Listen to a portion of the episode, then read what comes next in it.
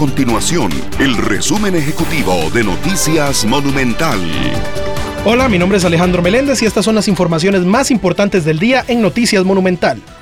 A falta de pocos días para que se cumpla el tiempo para que 21 mil funcionarios públicos presenten su declaración jurada de bienes ante la Contraloría, más de la mitad aún no cumple con el requisito. Desde el pasado 2 de mayo se abrió la recepción de documentos patrimoniales, sin embargo, más de dos semanas después, apenas un 47% de los trabajadores ya cumplió con lo establecido por la ley.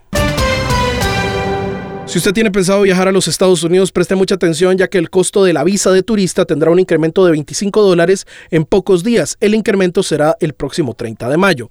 Para ingresar a ese país como turistas, las personas deben completar el formulario DS-160 en línea, pagar una tarifa y acudir a una entrevista a la Embajada Americana. No obstante, la solicitud eventualmente puede ser rechazada. Estas y otras informaciones usted las puede encontrar en nuestro sitio web www.monumental.co.cr. Nuestro compromiso es mantener a Costa Rica informada.